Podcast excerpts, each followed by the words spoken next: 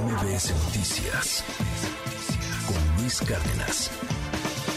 Y mucho de lo, de lo que hemos visto y de lo que hemos sufrido en México, pues es la impunidad, ¿no? La impunidad de, políticos, pero sí también la impunidad, eh, pues de muchas personas que, pues no, no siguen eh, por la línea recta los procesos judiciales, quienes acusan sin pruebas y víctimas, eh, pues directas de este tipo de, pues servidores públicos que nada más porque sí, hacen acusaciones sin sentido. Les platico esta historia. Fíjense, en el 2020, a sus 18 años, Aurelia comenzó a sufrir de abuso sexual constante por un policía de 50 años que trabajaba en Xochicalco, Guerrero, como lamentablemente ocurre en numerosos casos, por miedo o pena o presión social, desconocimiento de la ley, en fin, muchos motivos, Aurelia, quien solo habla náhuatl, decidió no decir nada acerca de estas violaciones que sufría hasta que se dio cuenta que estaba embarazada.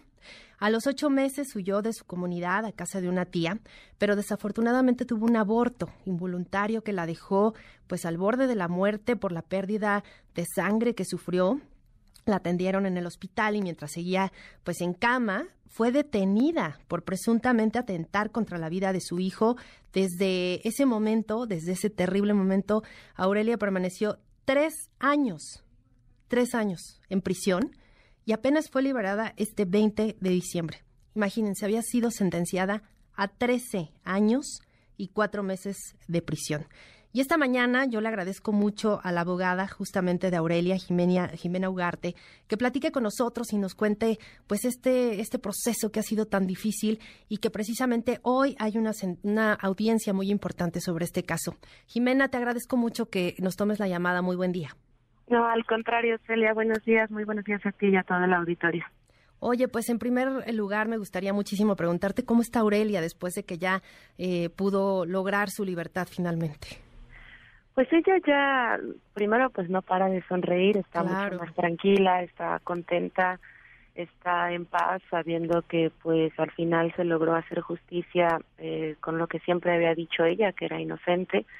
Y pero pues por otro lado también pues está tratando como de recuperar el tiempo perdido y todos estos proyectos, ¿no? Que había dejado como truncados de alguna u otra manera, pues antes de ser privada de su libertad hace ya tres años y bueno, pues ahorita está tratando como de retornar a sus tareas y demás, lo cual pues siempre es un proceso difícil porque pues el Estado mexicano, aun cuando hace este tipo de acusaciones eh, con pruebas como las que sucedió en el caso de Aurelia, pues tampoco tiene ningún proceso de rehabilitación o ningún proceso de reinserción adecuado para las personas que fueron puestas eh, o privadas, perdón, de su libertad entonces, pues bueno, más bien va a ser con la red de apoyo de ella, de su familia, de las organizaciones que acompañamos, que, que podrá pues recuperar su proyecto de vida.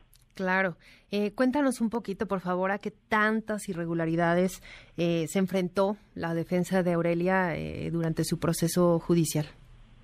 Mira, te comento que, que una de ellas, si empiezo por esa, fue porque, porque justo estamos todavía en el procedimiento, fue que al final ya casi del proceso judicial, pues la jueza determinó que las abogadas, las defensoras, tanto Verónica Bonetti y, yo, eh, no podíamos decir muchos detalles o no podíamos más bien dar detalles del procedimiento, ¿no? Entonces, pues bueno, fue parte de una de las irregularidades, aunque hubo una situación en donde se, se, se, se señaló, ¿no? Que había libertad de expresión, que las audiencias eran públicas y demás pues en este momento nos encontramos apercibidas. Pero voy a decir como de manera general que hubo falta de pruebas suficientes, necesarias, para determinar la responsabilidad penal eh, de Aurelia y por la que estaba siendo acusada, en primer lugar. Recordemos que en este país existe la presunción de inocencia. Quien está obligada a probar es la Fiscalía, el Ministerio Público, y no solamente como una como una situación como de, resultados, sino de medios. Es decir, tiene que considerar todas las pruebas necesarias, suficientes e idóneas para precisamente hacer el ejercicio de la acción penal. ¿Qué sucedió en este caso? Y, y, lo que nos dice, ¿no? Ahora esta sentencia absolutoria, pues que en su momento el Ministerio Público nada más juntó algún, y voy a decirlo así coloquialmente, algún bonche de pruebas que a nuestra consideración y en mi opinión no estuvieron hechas de manera adecuada bajo los protocolos necesarios, sobre todo lo que se denomina el protocolo de necropsia tan importante, ¿no? En un caso en donde una persona es acusada de homicidio, como lo fue en el caso de Aurelia, ella fue acusada de homicidio en razón de parentesco. Entonces, pues hay protocolos para la investigación de este tipo de delitos que la Fiscalía del Estado de Guerrero en su momento no siguió. Y a pesar de esa falta de protocolos, a pesar de que hizo una investigación fast track, ¿no? ¿Qué, ¿Qué quiero decir con esto? Pues en dos o tres días ya tenía, según esto, pues todas las pruebas para determinar la probable responsabilidad penal de Aurelia contrario, ¿no? A otros casos que nos tocan, por ejemplo, como feminicidios, violencia sexual, en donde se tardan años en recabar elementos probatorios, pues en este caso fue muy rápido, pero claramente lo hicieron mal. Eh, hubo falencias en los aspectos técnicos de sus peritajes, hubo contradicciones por parte de los testigos que presentaron para tratar de acreditar eh, el delito que le estaban imputando a Aurelia y pues el hecho fue, ¿no? Que al final del día y tres años después, la jueza determinó que efectivamente no había elementos de prueba suficientes para acreditar la responsabilidad penal de Aurelia, por el delito que se le estaba imputando.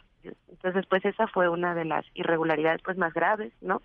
Claramente porque con falta de pruebas suficientes, idóneas y necesarias, pues se tuvo a una mujer presa durante tres años y quien además pues otra de las irregularidades que encontramos es que en su momento pues ella fue puesta eh, bajo una medida cautelar de prisión preventiva oficiosa. Este tipo de medidas cautelares, de acuerdo a la Constitución, no pueden durar más de dos años. Sin embargo, aun cuando como defensa de Aurelia solicitamos este cambio de medida cautelar en dos ocasiones, en una de ellas pues se le negó, señalando el Poder Judicial del Estado de Guerrero que ella no tenía suficiente dinero para garantizar que se iba a presentar en las audiencias, ¿no? Es decir, era pobre. Eh, y por lo tanto, pues era un riesgo que se escapara. Pero tampoco tenía suficiente dinero para dar una garantía monetaria para garantizar que se iba a presentar a las audiencias. Entonces a nosotros nos quedó muy claro en esa ocasión que Aurelia seguía en la cárcel por ser una mujer indígena y por ser una mujer pobre. Y esa fue una de las grandes irregularidades que encontramos. Y la tercera quizá tiene que ver con pues con toda esta situación que sucede no solamente en Guerrero, sino en varias partes del país, en donde se cree, ¿no? Todavía por parte de los poderes judiciales, de juezas y juezas, que la perspectiva intercultural se disminuye a que haya un intérprete ahí presente, ¿no? Y no efectivamente que se les explique a las personas, sobre todo a las mujeres indígenas que se encuentran en conflicto con la ley, qué significan ciertas figuras jurídicas. En su momento, Aurelia la obligaron a acceder a un procedimiento abreviado, que, que de por sí, ¿no? Ya entre muchas personas que conocemos del sistema jurídico mexicano, que hablamos el español, etcétera, nos cuesta trabajo entender qué es un procedimiento abreviado, pues mucho más a una persona que pertenece a una comunidad indígena y que en su momento Aurelia no hablaba español. Ella ha tenido que aprender español durante los últimos tres años y justamente pues a ella le, obligan a aceptar su culpa a cambio de que se le disminuya la pena, pero sin que ella entendiera qué significaba eso.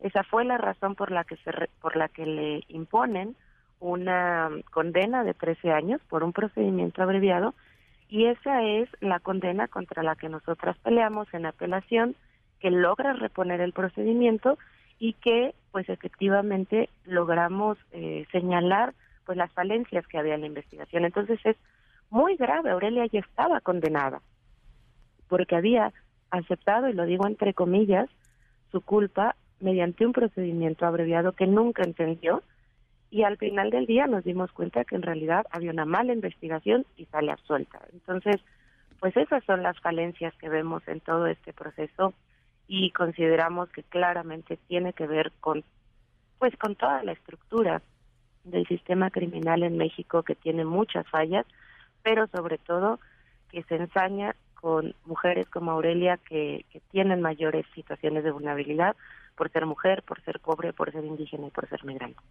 pues terrible todo lo que lo que tuvo que pasar Aurelia y, pues también ustedes como como su defensa enfrentarse a un sistema judicial pues muy podrido porque esa es la realidad un sistema judicial que es muy inequitativo muy muy muy desigual eh, más eh, en, en, algunos estados. Y, pues yo me atrevería a decir que desde que surgió el, el caso desde que fue acusada eh, diría yo de manera muy injusta porque además lo que sufrió Aurelia fue una emergencia obstétrica no fue, no fue un, un, aborto voluntario, ni, ni tampoco eh, ella quiso que ocurriera así, fue, fue una emergencia la que sufrió y que incluso puso en riesgo su vida.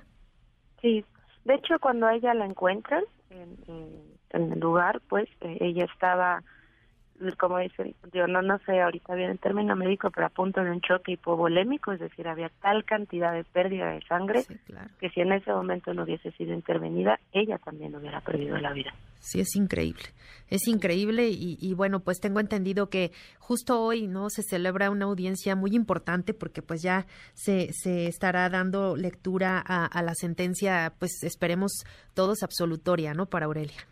No, la sentencia ya es absolutoria. Digamos, hoy es como una audiencia en donde el Código Nacional de Procedimientos Penales prevé que la audiencia anterior se dicta, ¿no? La sentencia absolutoria o condenatoria, que posteriormente se hace una lectura y explicación de la misma, que es la audiencia del día de hoy, y, y pues ya después se seguirán como los procedimientos adecuados. Pero en realidad el hecho es que eh, Aurelia ya fue absuelta, ¿no? Del delito por el que fue acusada Incluso desde el 20 de diciembre la jueza determinó que ella quedaba en absoluta y total libertad.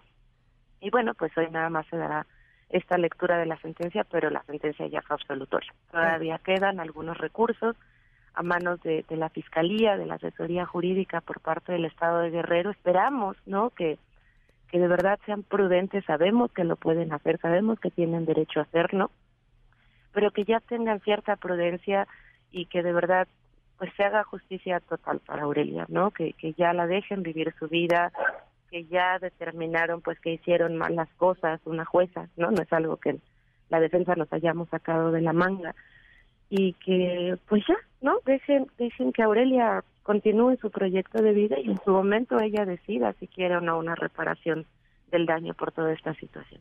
Claro, justo para, para, para allá es a lo que iba. Eh, pues la, la, Fiscalía tiene legalmente todavía sí alguna posibilidad de, de que se pueda revertir realmente. Todavía quedan dos, eh, digamos, procesos, ¿no? Bueno, dos eh, recursos. la apelación, que pueden interponer tanto la Fiscalía como la Asesoría Jurídica, y eh, en caso de que la apelación no sea favorable a Aurelia, es decir, que, que no revierta la sentencia absolutoria, todavía le quedaría a la asesoría jurídica el amparo.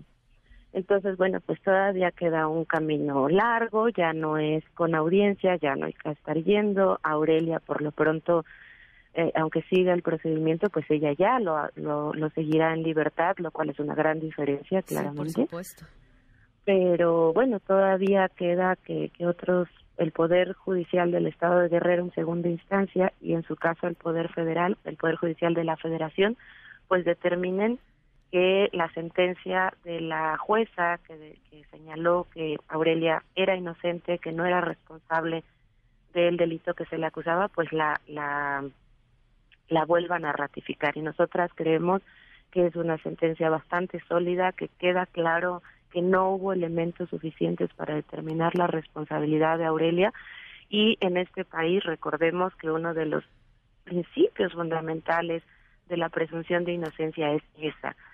Las fiscalías tienen que probar la responsabilidad penal. Las personas no tenemos que probar nuestra inocencia cuando somos presas, sobre todo injustamente como en el caso de Aurelia, ¿no? Entonces consideramos que esta sentencia será ratificada, esperamos que así sea esperaríamos que hubiese pues cierto sentido de, prudencia, de justicia por parte del, Estado de Guerrero, de la Fiscalía, en donde dijera, bueno, ya lo hice mal, me di cuenta, ya me dijeron que no tuve razón y hasta aquí lo dejo, ¿no?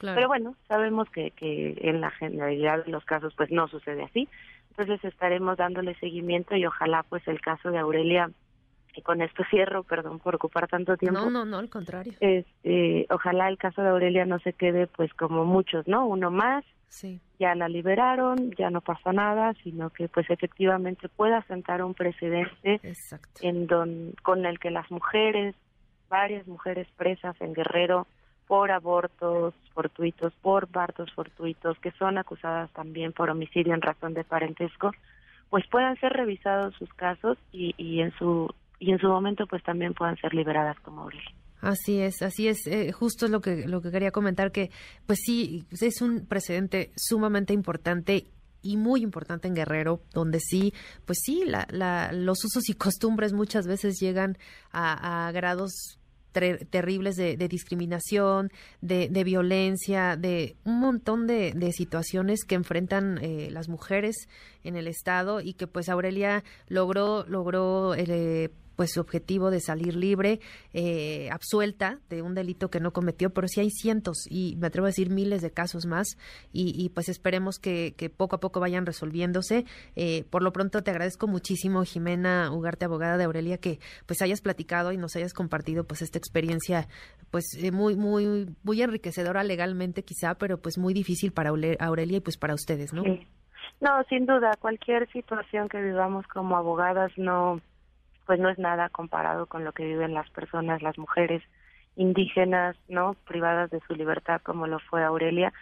Sin duda sienta precedentes jurídicos que esperamos que sean eso, ¿no? Precedentes que ayuden a otras mujeres a ser liberadas que fueron injustamente apresadas, que son injustamente acusadas y ese es el fin y el objetivo que siempre debemos tener, ¿no? Que, que estos precedentes ayuden a, las personas que representamos, pero también a otras mujeres que seguramente, como tú dices, eh, están en la misma situación por miles en todo el país.